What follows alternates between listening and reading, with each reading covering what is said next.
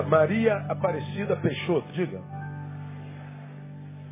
Diga a quem está do seu lado, Senhor, e por essa irmã essa semana. Deus sabe o que, que ela está precisando.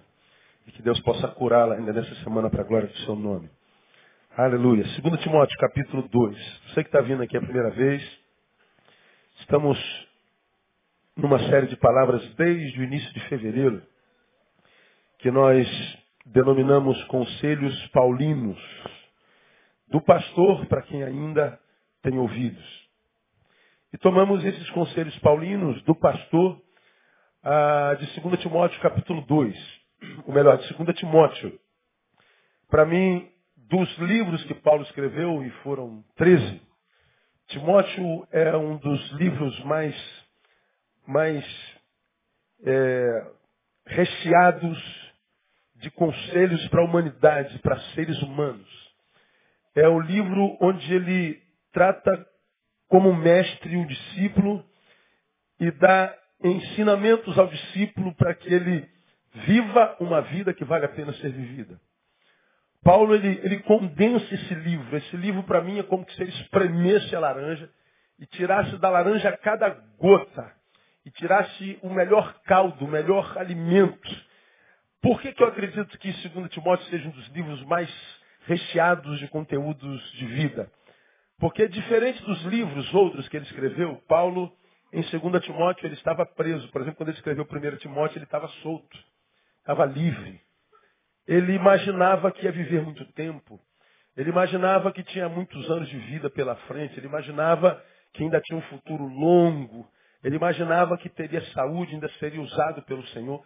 E quando nós estamos livres, possibilitados de ir e vir, a gente perde muito tempo com bobagem, porque a gente imagina que vai viver a vida inteira e a vida não vai cobrar os tempos perdidos. Mas quando a gente descobre que não tem muito tempo de vida, quando a gente é cerceado no ir e vir, na possibilidade de vir, quando a gente descobre que o nosso futuro não é tão grande, e quem sabe a gente vai se encontrar com a morte, quando nós estamos na beira da morte, aí nós passamos a dar à vida o valor que lhe é devido. A gente então só vai pensar naquilo que é valor mesmo. Ninguém que sabe que vai morrer depois de amanhã vai pedir a Deus um carro zero. Ninguém que sabe que vai morrer daqui a uma semana vai pedir a Deus uma viagem para Nova York. Não, ele vai pedir a Deus uma viagem para Santa Cruz da Serra para se encontrar com um filho com o qual não fala há 20 anos. Quem sabe que vai morrer daqui a algumas horas, não pensa em se encontrar com a amante, vai se encontrar com aquela que esteve do lado dele a vida inteira e lhe ajudou nos momentos mais difíceis da vida. Quem está na beira da morte não pensa em coisas. Não guarda rancor, não guarda mágoa. Ele só vai se prender naquilo que transforma a vida em vida mesmo. Aquilo que eu falei no início, que porque não tem preço tem valor. E porque tem valor não tem preço. Falamos a diferença entre o que tem preço e o que tem valor. Se você tem uma coisa que tem preço, se essa coisa tem preço, então não tem valor. Se nós conseguimos mensurar, é porque não tem valor. Você chegou aqui de carro, teu carro tem um preço? Tem, pastor. Quanto custa o teu carro? Meu carro custa um milhão de reais. Bom, se o teu carro tem um preço, ele não tem valor. Dá para viver sem isso. Você está aqui e tem uma casa própria, você tem uma mansão de 24. Quantos quartos? Quanto custa? 20 milhões de dólares. Tem um preço? Tem. Então dá para viver sem essa mansão. Ah, pastor, eu estou aqui e estou com uma roupa do, do, do, melhor estilista do planeta. Quanto custou essa camisa? 6 mil dólares. Tem preço? Tem. Então dá para viver sem essa camisa. Ela não tem valor. Se tem preço, não tem valor. Agora, quando uma coisa tem valor, aí ela não tem preço. Tua saúde. Quanto custa a tua saúde? Ah, um milhão de dólares pela tua saúde. Vende? Uma injeçãozinha com HIV. Não, né? A sua saúde não tem preço, então ela tem valor, tem que cuidar dela. Quanto custa o teu filho? 10 milhões de dólares pelo teu filho caçula. Topas? Não, não, teu filho caçula não tem preço, então tem valor. Quanto custa a tua família? Não tem custo, pastor. Então ela tem valor. Quando a gente está saudável nas nossas emoções, nos nossos valores, ou quando a gente está quase morrendo, a gente vai se prender só ao que tem valor e nunca ao que tem preço. Paulo estava preso, sabia que morreria nos próximos dias. Deus já lhe havia avisado que a trajetória dele havia acabado. E ele escreveu no último capítulo desse livro, Combati um bom combate, acabei a carreira e guardei a fé. Paulo sabia que ele ia morrer nos próximos dias. Ele escreveu o segundo livro a Timóteo, dando conselhos de vida, e depois de alguns dias ele foi decapitado. Por isso, para mim, o livro é um dos mais ricos da Bíblia Sagrada. E nós já aprendemos nesses, nesses meses todos, desde fevereiro que nós estamos aqui, nove conselhos. Não se esqueça das tuas origens, portanto, não se renda à ingratidão. Não se entregue à infrutividade espiritual, falamos por quê. Cuidado com os conceitos psíquicos que povoam a sua mente. Eles são especialistas em dissimulação. Não abdique da tua identidade, ou seja, lute para continuar a ser quem você é. Cinco, não permita que o status quo deforme em você o conceito do que seja evangelho. Seis, uh, aprenda que um bom relacionamento com Deus não é garantia de perfeitos relacionamentos com os homens. Ou seja, ainda que você esteja muito bem com Deus, você pode ser apunhalado pelas costas severamente e sofrer dores homéricas nas relações humanas. Sete, ah, nesse mundo sem graça, seja graça para alguém. Nesse mundo cansativo, seja você descanso para alguém. Esse foi o sétimo conselho. O oitavo, aprenda a filtrar as influências recebidas de tuas relações, porque o homem é o nosso veneno, embora também seja a nossa cura. E nós estamos há quatro meses no conselho número nove. Lute para que você seja sempre um meio e nunca um fim. Se você recebeu de Deus, não coloque ponto final, não seja ponto final. Passe esse negócio. Recebeu um bem, compartilhe o bem. Recebeu solidariedade, seja solidário. Foi abençoado, abençoe. Foi perdoado, perdoe. Deus te deu, não paralise ah, o mover de Deus no planeta. Continue é, é, desenvolvendo isso. Seja um canal e nunca um, um, um, um, fim. Seja uma vírgula e nunca um ponto final. Porque se você recebe e não compartilha, vai parar de receber. Logo, logo vai ser mais um frustrado no caminho. E como a gente se encontra com um crente frustrado no caminho. Misericórdia. O décimo, o décimo conselho a gente começa hoje. Vamos ficar algumas semanas nele também. Vem do capítulo 2, versículo 3. Abra sua Bíblia no capítulo 2 de Timóteo, versículo 3, e ore para que a minha voz dure até o final do culto. Aleluia. Nós lemos lá no versículo 3 do capítulo 2. Olha que conselho terrível. Sofre comigo como bom soldado de Cristo Jesus. É isso que está escrito aí, amém ou não? Vamos juntos? Sofre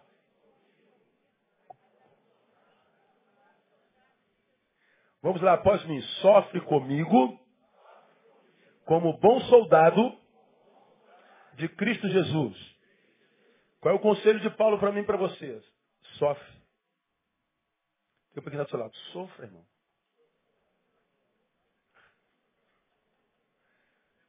Agora responda. Do que a gente mais foge da vida?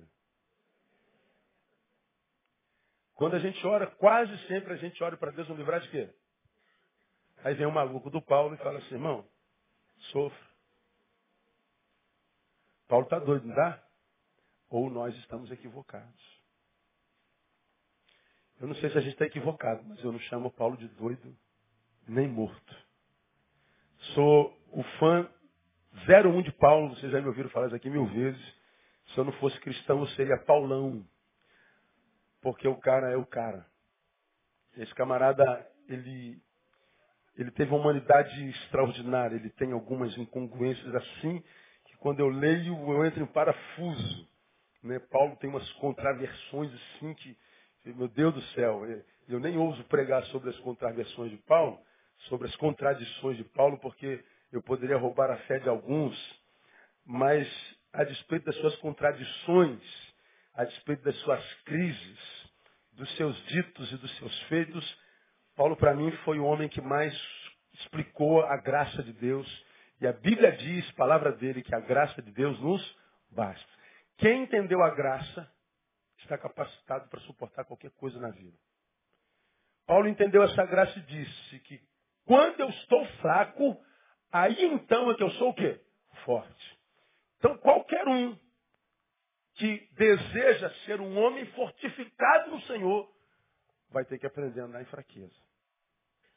Qualquer um que queira vencer os sofrimentos como soldado da infantaria, vai ter que aprender a falar a língua do sofrimento.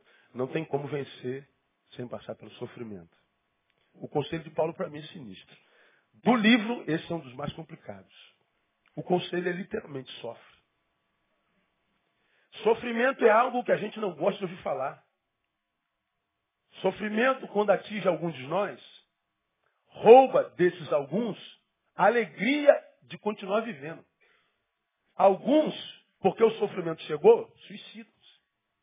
Alguns, porque o sofrimento chegou, é tão deformado que diz, viver é um castigo. Alguns, quando o sofrimento chega, diz, Deus não é bom. Ou seja, Deus é deformado nele quando o sofrimento chega a ele. Alguns, quando o sofrimento chega, se transformam em pessoas tão mesquinhas, tão perversas, tão covardes, que já não conseguem celebrar a vitória de ninguém, nem do filho, por causa do sofrimento. Há pessoas que, quando são alcançadas pelo sofrimento, o sofrimento as sequestra totalmente, mas não sobra nada dela para ela. Nada, senão a casca e a aparência. Porque o sofrimento leva tudo que ela é. Não sobra mais nada. Se torna um pedaço de carne andante, como eu falo. Não há mais humanidade, não há mais espiritualidade, não há nada. Não sobrou nada dela nela. E para onde foi ela, pastor? O sofrimento levou. Para onde? Não sei. Pessoas que a gente vê sendo deformadas, desconstruídas, assim, ó, na nossa face. Às vezes é um filho nosso, é um marido nosso, uma esposa nossa, um amigo nosso. E a gente vê o sofrimento chegou e ele, como um bonequinho lego, vai sendo tirado um de cada vez. O sofrimento vai desconstruindo aquela pessoa e às vezes sobra pedaços dele. Dá para entender o que eu estou falando, não dá? E essa pessoa diz, a vida é uma desgraça, pastor. Deus não existe, pastor. Afinal de contas, como é que você acha que os ateus nasceram? Já aprendeu aqui que o ateu nada mais é do que um crente frustrado. Frustrou-se com Deus e acreditou que se Deus existisse, o sofrimento que lhe foi impresso não lhe teria alcançado. Porque um Deus bom não permitiria que um mal tão grande chegasse até mim. Faz-nos lembrar aquela palavra que eu já preguei aqui muitos anos atrás, você não tem como esquecer esse sermão. Palavra do salmista, lá no Salmo 34, que diz, provai e vede que o Senhor é bom. Aí eu mandei vocês repetirem, o Senhor é bom. Aí vocês repetiram, o Senhor é bom. Você acredita nisso? Então repita comigo. O Senhor é bom. Aí eu estava num, num, num, num, encontro lá na, no, no INSP, no Instituto Nacional de Saúde Pública, dos muitos que eu fui lá na Fiocruz, e a gente falava sobre, sobre espiritualidade, cidade, cidadania. E a, a palavra que me deram, de, de 10 minutos ou 12, eu falei sobre o Senhor é bom. E fiz uma contraposição entre o mal da cidade e a bondade de Deus.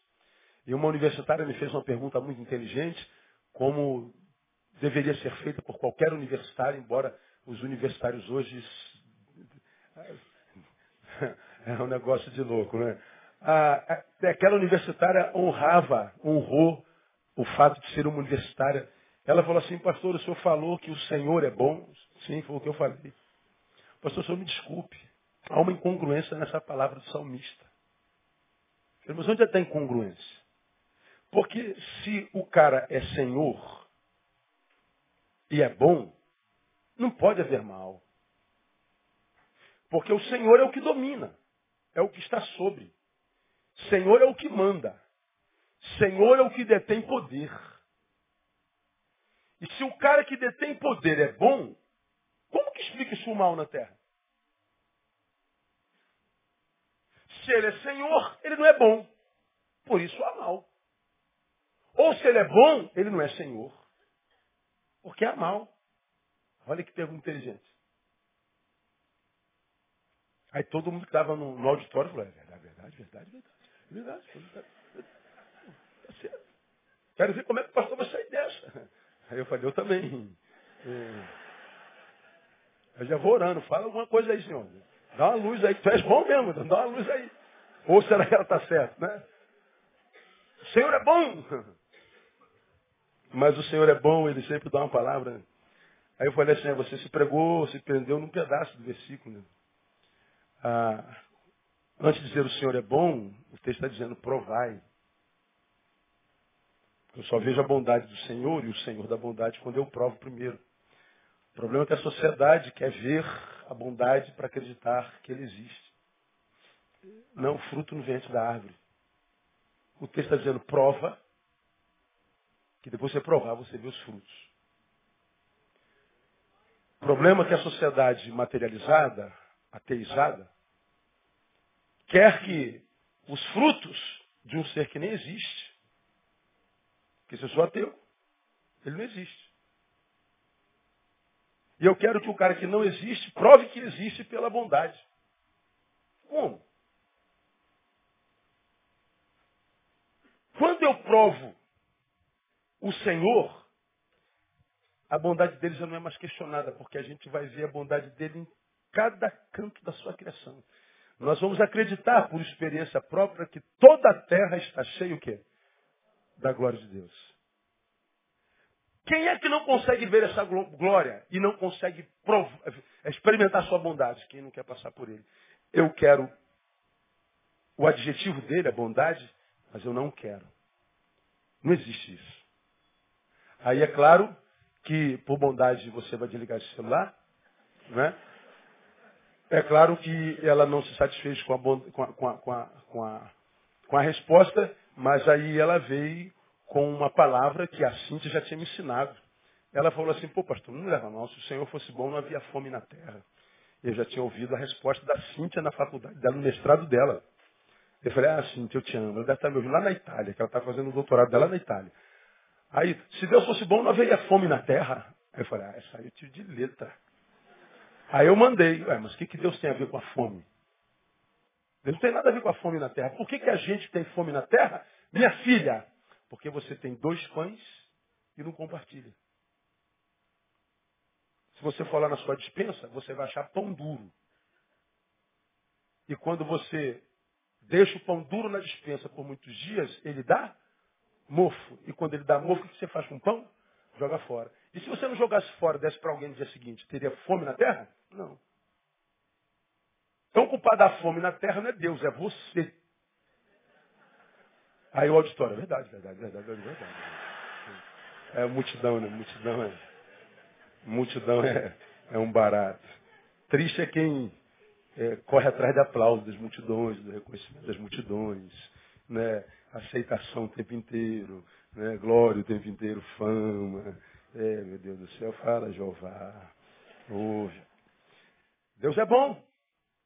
Agora, quando, quando Paulo diz sofre, ele está falando que sofrimento faz parte da existência. Porque o texto parece incongruente. Timóteo sofre como bom soldado. Pergunta que eu faria, lógica, é o seguinte, pô Paulo, para que, que eu tenho que sofrer? Por que, que Deus não livra logo a gente de sofrimento? Por que, que eu tenho que sofrer, cara?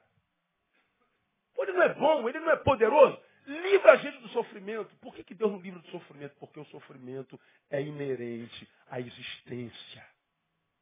Você existe, você está vivo. E o sofrimento faz parte dessa existência. Como a alegria faz parte da existência. A vitória faz parte da existência. A derrota faz parte da existência. A existência, em todos os aspectos dela, se manifesta numa dialética, numa dualidade. Qualquer ser vivo entra e sai. Todo ser vivo ganha e perde.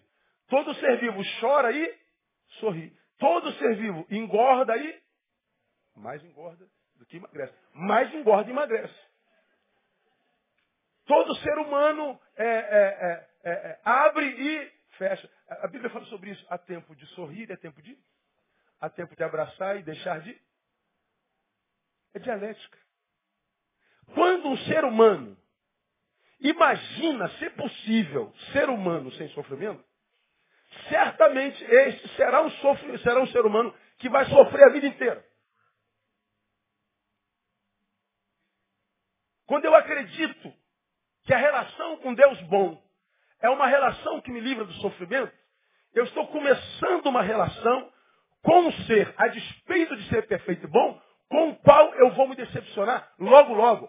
Porque o sofrimento é inerente à existência. Não tem como existir sem sofrer. Não tem como passar pela vida sem sofrer. Por algumas questões muito lógicas, eu não preciso me aprofundar nisso. Primeiro, porque nós somos uma sociedade caída. Acabou. O pecado entrou na terra.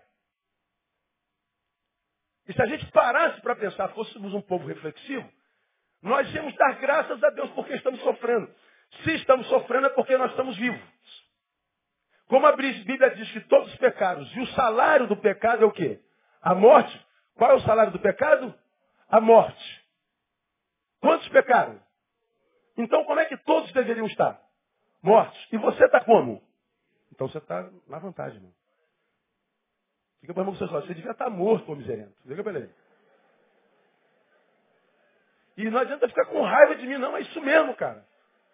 Você pecou. O salário do pecado é a morte. Então estar vivo já é um bom negócio. Mas eu estou sofrendo, então morra. Morra. Não tem como. Estar vivo já é graça de Deus. Quem entendesse isso, irmão, ia acordar todo dia de manhã, a despeito da qualidade de vida, dando um glória a Deus. Eu estou vivo mais uma vez. Obrigado, Deus. Estar vivo é graça de Deus. Então, nós somos pecadores. E mais, não tem como não sofrer, porque a Bíblia diz que nós somos, nossa missão, agora é questão de missão, enviados como ovelhas aonde? No meio de lobos. Eu não sou um lobo enviado no meio de ovelhas, ou seja, é festa.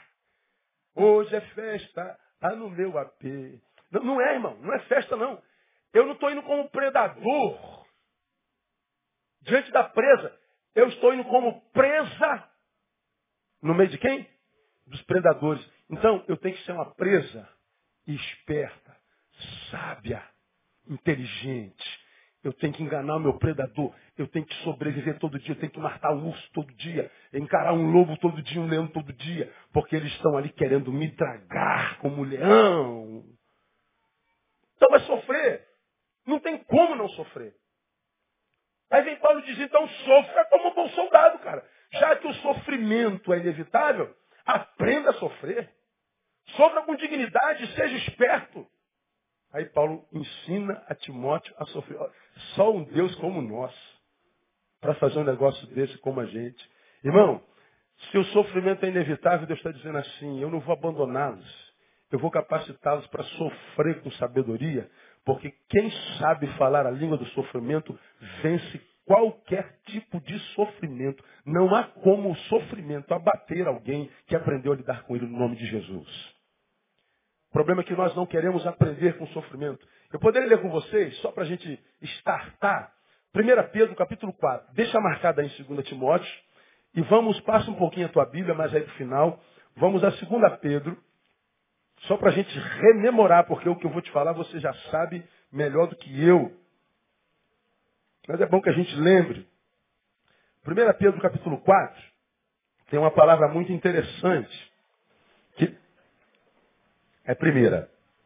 1 Pedro 4. Que Pedro achou importante falar para a igreja porque a igreja estava meio perplexa com o que estava acontecendo com ela. Aí Pedro vai, por graça e pelo Espírito, diz assim lá no versículo 12, capítulo 4. Amados, não estranheis a ardente provação que vem sobre vós para vos experimentar, como que se coisa estranha vos acontecesse. Olha como é que ele começa. Não estranheis a ardente provação. Ele está falando de sofrimento. Não olhem para o sofrimento como se fosse uma coisa estranha. Vamos continuar. Mas regozijai-vos por seres participantes das aflições de Cristo, para que também na revelação da sua glória vos regozijeis e exulteis.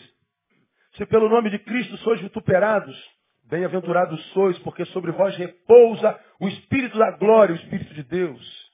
Que nenhum de vós, entretanto, padeça como homicida, ladrão, malfeitor, ou como quem se entremete em negócios alheios, ou seja, não sofra como fofoqueiro. Tem algum fofoqueiro aqui hoje? Eles não vieram hoje. Eles tinham que estar aqui. Versículo 16. Mas se padece como cristão, não se envergonhe. Antes glorifique a Deus nesse nome. Porque já é tempo que comece o julgamento pela casa de Deus. E se começa por nós, qual será o fim daqueles que desobedecem o Evangelho de Deus? E se o justo dificilmente se salva, onde comparecerá o ímpio pecador? Portanto, os que sofrem segundo a vontade de Deus, confiem suas almas ao fiel Criador, fazendo o quê? Praticando bem. Pedro está dizendo, o sofrimento é inerente à existência. Então, quando vocês ouvirem assim, ó, pare de sofrer, não entra nessa que é furada. É negócio, irmão. É negócio. Não entra nessa. Você vai se frustrar. Vai ser mais um que estiveram na multidão de quem está do lado de dentro e agora está na multidão que está do lado de fora. Porque ninguém para de sofrer. O que acontece com a gente é, a gente é capacitado para isso. Pedro está dizendo, não estranhe a ardente provação que vem contra vocês. Como eu falei, a questão lógica seria por que ele não tira o sofrimento, pastor? Porque o sofrimento é inerente à existência, principalmente depois do pecado. Aí, como eu falei domingo, por acaso eu sei domingo no sermão, falei um pouco sobre dor também. Ah, alguém sempre diz assim, pastor, a dor, o sofrimento é produto do pecado. Eu digo, não, irmão, o sofrimento, a dor vem antes do pecado. Antes do pecado entrar, a gente já teria dor. Mas tem isso na Bíblia? Gênesis 3,16. Gênesis 3, não precisa abrir lá não. Foi quando o pecado entrou na terra pela desobediência de Adão e Eva, ou de Eva e Adão. Deus, por causa do pecado, castigou os seres vivos. A terra, a mulher e o homem e a serpente. A serpente comeria do pó dela. O homem comeria do suor do seu rosto. E a mulher? Deus disse que multiplicaria o quê? A, a dor da sua conceição. Deus multiplicaria o quê? A dor. Só se multiplica o quê? O que já existe.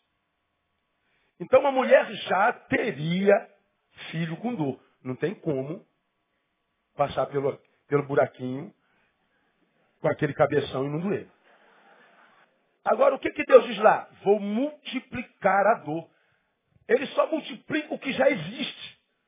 A dor é inerente à existência. Ah, já imaginou, pastor, se não tivesse pecado, a gente ia ter filhos sem dor. Ia descer como o quiabo. Né? Não é não, irmão. Você ia sentir dor. Você ia sofrer. É inerente ao ser humano. Não tem jeito. Se alguém antes do pecado desse um soco no teu olho, ia doer. Ia ficar roxo. Faz parte. Por isso que Paulo diz, então, Timóteo, aprenda a sofrer. Quando a gente fala de sofrimento, a gente pode dar outros exemplos. Por exemplo, Jesus existiu e não conheceu pecado. Ele não tinha pecado. Jesus sofreu? Mas ele não tinha pecado. Jesus conheceu o sofrimento produzido pelo preconceito? Jesus experimentou o sofrimento produzido pela traição, pela indiferença, pelo abandono, pelo desconforto, porque ele não tinha onde reclinar a cabeça. Jesus sofreu o cansaço da insônia. Jesus sofreu a, a, a, o ronco do estômago, que muitas vezes não tinha o que comer. Sofreu. Jesus sofreu a dor da violência? Sofreu. Ele tinha pecado? Não. O sofrimento é inerente à existência. Por que, que eu sofro, pastor? Porque eu existo. Existo, logo sofro. Agora, meu cara falou, penso, logo existo. Está aí, ó, 1500 anos. Eu estou falando aqui, eu existo, logo sofro, ninguém vai escrever. Daqui a dois dias esquece todo mundo. Se eu voltar daqui a dois mil anos, ninguém vai lembrar disso mais, né? Pois é. Mas é verdade. É, existo, logo sofro. Agora, se o sofrimento é inerente, escute o que eu vou lhe falar. Aprenda a sofrer, irmão. Porque senão você vai ser mais um que quando o sofrimento chega, é esmagado. Deus, onde é que tu estavas? Deus, o sofrimento, Deus. Estou no mesmo lugar, filho. Eu não mudo, porque a tua situação mudou. Eu não mudo, porque o sorriso foi embora e chegou o choro, filho. Eu não mudo, porque você estava lá no auge, agora você está no fundo do poço. Eu não mudo, filho, porque você tinha 50 quilos, agora está com 150. Eu não mudo, filho, porque você era casado e agora está divorciada. Eu continuo o mesmo, meu filho. Eu continuo te amando do mesmo jeito, meu filho. E do mesmo jeito que eu estava contigo no casamento, eu vou estar contigo agora solteiro de novo. Eu vou estar contigo do mesmo jeito que você estava lá no presidência da, da, da, da, empresa. Eu vou estar contigo no desemprego. Eu vou estar contigo a qualquer hora, a qualquer instante. Só aprenda a viver esses instantes cronológicos, temporários da vida. Ninguém é feliz a vida inteira. Ninguém sofre a vida inteira. Você tem que aprender a falar essas línguas da existência, porque elas são inerentes à existência. Inerentes. Aí Paulo vem diz assim, Timóteo, sofre como um bom soldado. E por que que Paulo podia falar sobre isso? Ele estava preso. Ele estava condenado à morte. Ele tinha sido abandonado. E tinha sido fiel a vida inteira. Mas a respeito disso, ele estava cerceado do privilégio de ir e vir. Seu futuro foi confiscado. Ele estava sofrendo muito. E no meio do sofrimento, ele aconselha Timóteo. Timóteo, eu sou um homem velho. Você é um homem novo. Você está começando. Eu estou terminando. Eu já passei por esse caminho pelo qual você vai passar. Então, como um velho pastor e conselheiro, eu espero que você tenha ouvidos para que você chegue onde eu cheguei. E quando chega aqui dizer, valeu a pena. Que você não morra antes da morte chegar. Que você não se entregue antes que o alvo seja alcançado. Que você não fique no caminho da obra que Deus está fazendo na tua vida. Porque Deus, quando criou você, Timóteo, Ele tinha uma imagem de você pronta. Um varão aprovado. Então, enquanto você não estiver aprovado, não abandone a prova. Porque Deus tem algo tremendo para você, Timóteo. E Paulo está dizendo que no meio dessa ação de Deus na vida de Timóteo, o sofrimento faria parte. Então ele diz, sofre como um bom soldado. Aprenda a sofrer. Como é que um bom soldado sofre? Como sofrer, pastor? Já que ele é inevitável. Bom, Paulo nos ensina com maestria. Ele começa em 2 Timóteo capítulo 1, versículo 2, nós já passamos por ele. Paulo estava preso, lembra disso? Paulo estava condenado. Paulo estava sozinho, só Lucas estava com ele. Paulo estava amargurado, Paulo estava deprimido, a gente já viu isso no capítulo 4, vamos chegar lá mais uns meses lá para frente. Paulo estava vivendo um momento ruim. Mas a despeito disso, Paulo continuava escrevendo, Paulo continuava aconselhando, Paulo continuava no cumprimento da sua missão. E ele no capítulo 2, 2 Timóteo capítulo 1, versículo diz assim, a Timóteo, amado filho, graça, misericórdia e paz da parte de Deus, Pai e de Cristo Jesus, o quê? Nosso Senhor. Olha que coisa interessante. O homem está preso, condenado à morte, velho, doente, sozinho, e ele continua amando. Conselho de Paulo, sofra, não permitindo nunca que o sofrimento impossibilite o amor na tua vida. Sofra, Timóteo, mas faça como eu. Eu estou sofrendo. Eu estou vivendo o pior momento da minha vida. Mas eu não vou permitir que a amargura, a tristeza, a decepção seja o último sentimento que eu sinta. Eu vou continuar amando. Eu quero que você saiba que eu amo você. Você é meu amado filho. Eu quero que você saiba que ainda vejo Deus como pai. Um pai ama a despeito do sofrimento que eu estou sentindo. Eu quero que você saiba que Cristo continua sendo meu Senhor. Ainda acredito que Ele tem tudo sob controle. Timóteo sofreu, melhor, Paulo sofreu, mas não permitiu de jeito algum que o sofrimento impossibilitasse a ele de amar. Acontece com a gente isso, irmão? Sofrimento chega na nossa vida, a gente permite que esse sofrimento domine o nosso coração e o amor fique represado ele não consegue fluir para lado nenhum. Nós não celebramos mais o amor, porque eu ontem estava bem e era apaixonado pela minha esposa. Hoje eu estou mal, não sou mais. Ontem eu estava bem e eu amava meu filho com todo o meu amor. Hoje eu estou mal, não amo mais. Hoje eu estou bem e amava o que fazia, gostava do meu emprego. Hoje eu estou mal, não amo mais o que faço. Hoje eu também, eu estou bem. E adorava estar em comunhão com meus irmãos e adorar o meu Deus. Hoje eu estou mal, não vou mais para a igreja, não adoro mais. Por quê? Porque a gente está sofrendo errado.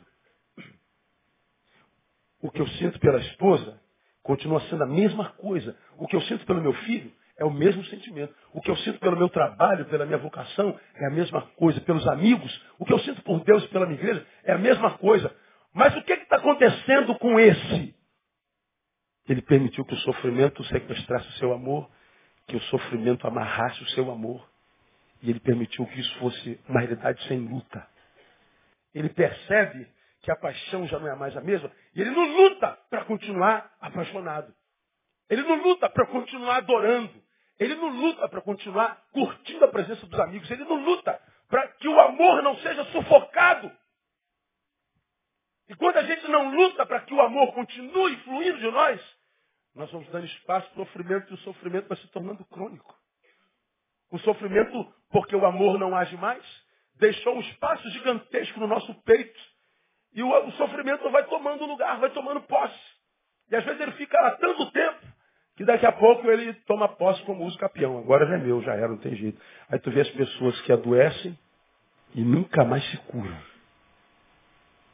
O remédio funciona no início, né? amenizou o sintoma da dor, mas não resolveu o problema da dor. E você diz, poxa, estou me sentindo bem. Só que esse remédio é uma ajuda química. E o problema é psíquico, é emocional, é espiritual. Tratou só do sintoma e não da causa. Logo, logo, teu corpo absorve aquela química como algo comum e você vai tomar um comprimido e o que, que vai acontecer? Não adianta mais. O que, que você faz? Toma o segundo. Seu corpo vai absorver o segundo. Já não tem mais efeito. O que, que você faz? Toma o terceiro. Ou muda de remédio. Ouve, irmã. Estou dizendo que é pecado tomar remédio? Não. Eu estou dizendo que muitos do que tomam não precisariam tomar. Se soubessem sofrer com sabedoria. Entendendo que a dor que eu sinto é dor em mim agora, ou por algum tempo, mas ela não esteve em mim a vida inteira. Já estive bem, já tive momentos de equilíbrio, já tive eh, patamares de, de gozo. Hoje eu não tenho, eu estou num patamar de tristeza. Mas da mesma forma como o meu gozo não foi para sempre, eu tenho que entender que a minha tristeza também não. E eu tenho que continuar lutando contra esse sofrimento, porque ele quer embotar meu amor, ele quer me impedir de amar. E ele sabe que se eu parar de amar, abre um espaço enorme. E ele vai se cronificando. Paulo está dizendo, Timóteo, eu estou ruim, mas eu continuo te chamando de amado. Paulo está preso, Paulo está condenado, longe dos seus, está velho, ferido, mas ainda assim carinhoso e cheio de afetos. Frutificando no seu amor. Ele não permitiu que o sofrimento o amargurasse não permitiu que suas dores dominassem seu coração. Ele, na dor, cumpriu o mandamento de Deus em Provérbios 4, 23. Sobre tudo o que se deve guardar, conclua. Porque dele procedem o quê? As fontes, as saídas da vida. A vida que você vai viver será a proporção do que há no teu coração. Como o sofrimento conseguiu amargurá-lo, como o sofrimento conseguiu acinzentá-lo, como o sofrimento conseguiu é, é, aprisionar teu coração com ira, a tua vida vai ser uma vida iracunda, uma vida amargurada, uma vida acinzentada. Mas quando você está com dor, porque ele te gerou essa dor, mas esse aqui não tem nada a ver com isso, então não permita que o que ele fez contigo roube de você a capacidade de continuar amando esse. Não permita que a traição do teu amigo, da tua esposa, do teu marido, diga que porque o teu marido te traiu, todo homem é safado, nenhum homem presta.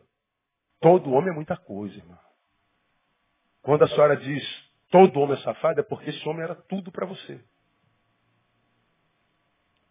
Então você pode dizer todo homem é safado, porque era o único que existia para você. Agora, quando você sair da relação com esses homens, não no divórcio da bendita, mas quando você for se relacionar com, com, com o irmão da igreja, com o, o, padeiro, com o dono do armarinho, com o motorista do ônibus, do táxi, lembra? Quem me traiu foi meu marido. Então o motorista do ônibus vai dizer muito obrigado. Eu vou dizer para o padeiro, Deus abençoe a sua vida e a sua família. Eu vou continuar amando. Eu vou continuar sendo. Quando você continua amando, quando você não pune o justo por causa do pecador, você está guardando seu coração desse sofrimento que está querendo dominá-lo. Foi o que Paulo fez. Paulo disse, Timóteo, eu amo você. Deus, eu continuo vendo o Senhor como Senhor e a Cristo como meu irmão. Continuo, continuo vendo o Senhor como Pai e a Jesus como Senhor. Não mudou nada. O que mudou foi o que eu estou sentindo. O que mudou foi a minha realidade é conjectural. Mas eu continuo sendo o mesmo. E vocês também. Quando, irmãos, nós agimos assim, Deus continua abençoando a gente. Porque Deus viu que nós não fomos deformados por causa das circunstâncias. Ele vai continuar dizendo sobre você, a despeito do lugar onde você esteja. Tu és meu filho amado. Tu és o filho em quem me compras. Porque muitos de nós temos uma visão equivocada. Nós temos uma visão de um Deus que não é pai. É só chefe. Que a gente acredita que Deus só me, nos ama quando eu estou andando certinho. Deus só me ama se eu acerto. Deus só me ama se eu estou no pódio. Deus só me ama se eu estou em santidade. Agora, se eu escorrego na casca de banana e pego, se eu estou andando de forma equivocada, nós acreditamos que Deus passa a nos odiar. Não, Deus continua sendo o mesmo, irmão. Ele nos ama do mesmo jeito. O que ele não aprova é a nossa conduta. Mas a nós ele ama do mesmo jeito. E aí nós achamos que Deus está nos reprovando, Deus está nos odiando, Deus vai nos esmagar, porque o crente adora um Deus que castiga. Quando você vê crente, então, mas esses crentes mais crentes que Jesus, eu odeio crentes mais crentes que Jesus. Aí ele vem você em pecado, em vez de te dar uma força, te dar a mão, te dar uma palavra, ele diz assim, olha o leite, irmão. Deus vai pesar a mão, irmão, Deus vai esmagar a irmã. Mas você vai para o inferno, irmã. Cuidado, hein? Pô, o cara já está mal. Aí bota um chifre em Deus, aí pronto, aí. Em vez de agir com misericórdia, uma palavra de graça no leito, ele quer curar o cara através do medo. Você vai para o inferno. Aí o cara com medo do inferno corre para perto de Deus. Quem está perto de Deus por medo do inferno não está perto de Deus. Quem está perto de Deus com medo do mal não conhece a Deus ainda. Porque quem está perto de Deus de fato não tem mal nenhum. Porque sabe que Ele é maior e mais poderoso. Por isso há tanto crente frustrado na presença dele. Porque como você já ouviu pregar aqui, quando você vem na presença de Deus, eu pergunto, o que, que traz você à minha presença? Ah, Deus, eu estou aqui porque eu tenho inferno. Ah, então tu não está na minha presença por causa da minha presença. Você está na minha presença por causa de você. Ah, eu estou aqui porque meu filho está doente. Ah, então você não está na minha presença por causa da minha presença, não. Estou aqui por causa do meu filho. Ah, você está aqui por quê? Porque eu quero comprar um carro novo, não aguento mais andar de Brasília, Deus. Ah, então você está aqui por causa de você, não é por causa de mim. É. Então, para Deus, você não está na presença dele, vai ser mais um frustrado. É muito simples entender, porque não tem como se frustrar com esse Deus. Quando Paulo, ele diz, Timóteo, sofre, ele está dizendo, ah, o sofrimento faz parte da vida, é inerente à existência. Agora, Timóteo, há como sofrer e vencer o sofrimento.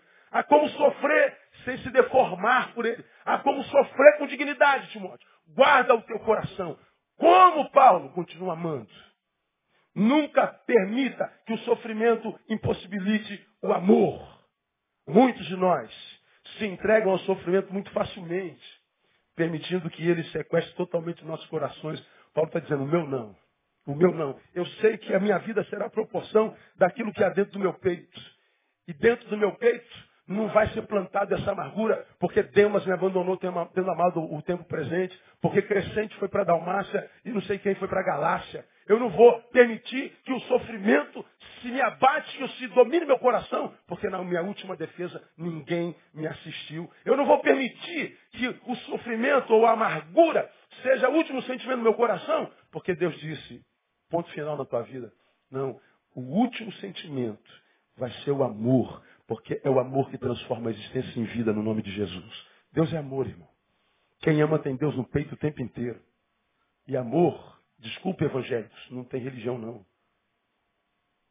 É amor. Aí você encontra um monte de gente que nunca entrou numa igreja evangélica, mas tem o peito cheio de amor, vive uma qualidade de vida muito melhor do que a maioria dos evangélicos que você conhece. Aí tem um monte de gente na igreja que mudou de religião, mas não mudou a postura de vida. Não mudou o relacionamento com os sentimentos que adoecem as pessoas. E Paulo está dizendo, Timóteo, sofre. Essa palavra incomoda aos ouvidos de algum, porque só em falar em sofrimento a gente sofre.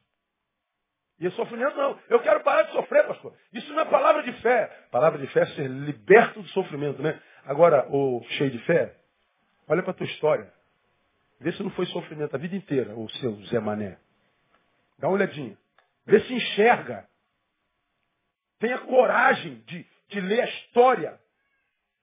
Com coragem. E você vai ver que ninguém é feliz o tempo inteiro. Como ninguém, graças a Deus, é triste o tempo inteiro. Como nós citamos há bem pouco tempo atrás, eu fiz uma citação aqui de Rubem Alves. Eu não sou nem fã de Rubem Alves. a quem seja. Mas uma vez perguntaram a Rubem Alves, o que é felicidade para você? Você se lembra disso? E ele falou assim, felicidade? Eu não acredito em felicidade. Ele falou, eu acredito em felicidades.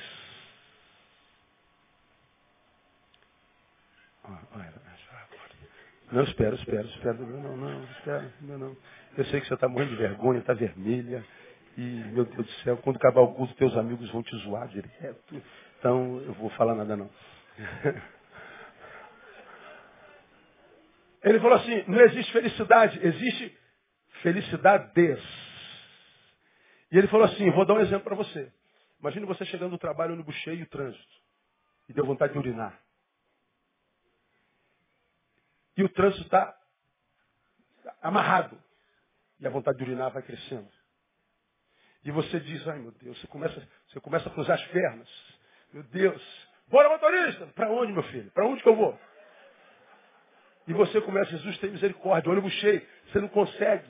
E o ônibus começa a andar e você diz, ai meu Deus, não vai dar tempo, Jesus tem misericórdia. Você não está aguentando, mas o ônibus chegou. E você desce, sai correndo, sai, um abre a porta, oi amor, oi nada, nada. Tu corre para o banheiro, aí você urina. Isso é felicidade.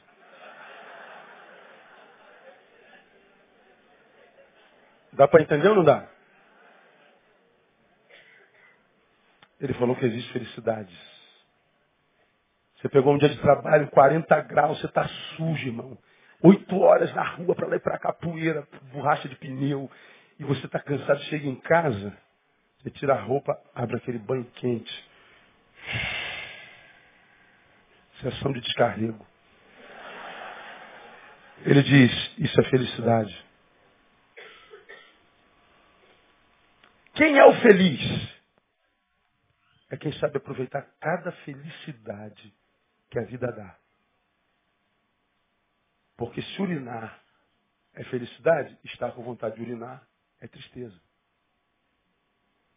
Se a ducha é felicidade, estar sujo é tristeza. E quem é o feliz? Que sabe viver a tristeza e a felicidade sabe viver a alegria e o sofrimento. Paulo está dizendo, meu irmão, meu filho amado, Deus está dizendo para você nessa noite, filho, o fato de você estar sofrendo não significa dizer que eu abandonei você. Você só está sofrendo porque está vivo. Mas teu sofrimento não muda o que eu sou na tua vida. E se você sofrer e não impedir, não permitir que esse sofrimento te impossibilite de amar, fique tranquilo. Eu sou amor.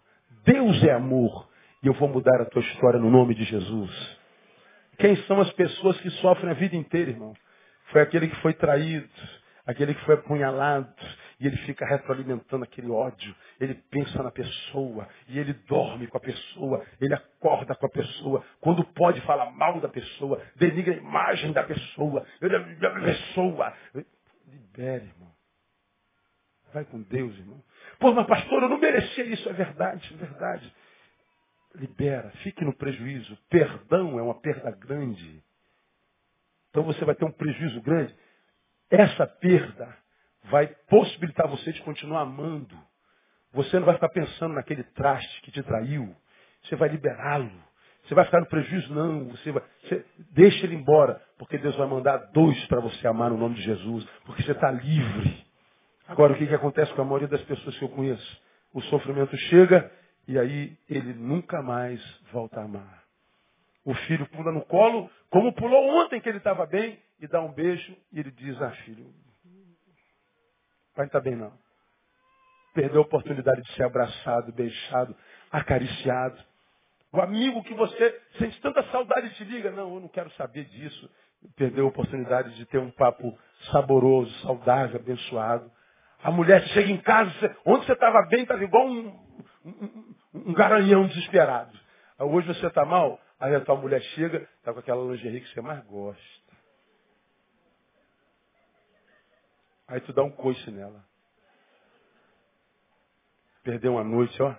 De repente é a última da tua vida. Por quê? Por causa do sofrimento que te imputaram. Como é que um soldado sofre? Nunca permitindo que o sofrimento impossibilite o teu amor. Quem entende essa palavra? Eu entendo, pastor, essa palavra. Então, pratique essa palavra. Porque todos vocês já foram machucados, já foram traídos, se não foram, serão. Todos vocês vão ter dia mal na agenda, se não tiveram, vão ter. Todos vocês vão ser contrariados, todos vocês vão olhar no espelho e vai ter uma área do corpo que vocês não vão gostar. Todos vocês vão ter problemas de saúde. Todo mundo tem. Jesus não tinha pecado e teve. Agora, se eu sei que eu vou ter isso, o Deus que a gente tem, que é amor, diz assim: você está preparado para isso, né? Preguei domingo passado, qual é o problema? Se você está preparado para o problema. Se você está preparado para o problema, quem tem um problema é o teu problema. Porque ele sabe que ele vai cair diante dos teus pés. Porque você está preparado para ele. Entra no octógono da vida, meu irmão, já que está em modo MMA, e não fica com medo daquele adversário que está do outro lado, não. Se Deus permitiu entrar no octógono, Ele está dizendo, filho, eu adestro as tuas mãos para peleja e teus dedos para batalha. Oh, mas Deus, meu adversário é Anderson Silva. Ele está invicto. Ele nunca lutou contra você, filho. O negão é grande, mas fala fino. Olha aí. Está entendendo? Deus sabe o que, que faz. Pai, por que, que o Senhor não me livra disso? Porque isso faz parte da vida. Como faz parte da vida vencer isso. Seja lá o que isso for.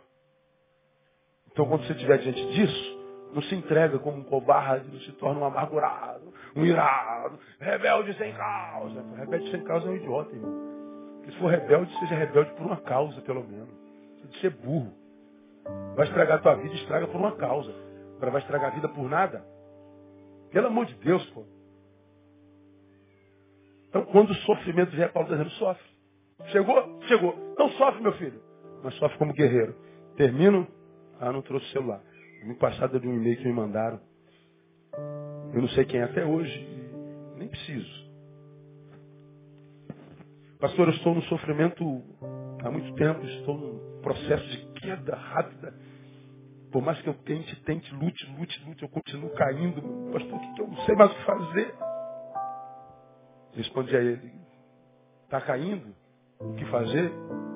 Caia com dignidade. Caia como guerreiro. Caia como adorador. Adorador adora. Porque o adorador não adora pelas circunstâncias que o circundam. O adorador adora, adorador adora por causa do Deus que ele serve. Eu não adoro a Deus por causa do que Ele me faz, eu adoro a Deus por causa do que Ele é. Então está caindo, continue adorando. Está caindo? Chore. Mas chore lembrando que não há choro que dure para sempre. Porque se você está indo em direção ao fundo do poço, adore porque o poço tem fundo. E para quem chegou no fundo do poço, só tem um lugar para olhar. Que é para o alto. E de onde vem o socorro? Do alto. Não caia com dignidade, meu irmão. Ou minha irmã, não sei quem. Isso é saber sofrer. Aí você vai ver, irmão, que quem aprende a cair, não cai para sempre nunca. Deus vai interceptar a tua queda e você não vai se esborrachar no chão. E mesmo que você esteja esborrachado, um vaso quebrado, você está no ponto de Deus, porque Ele é especialista em fazer vasos novos para sua glória. Vamos aplaudi-lo, vamos levantar, vamos embora para casa.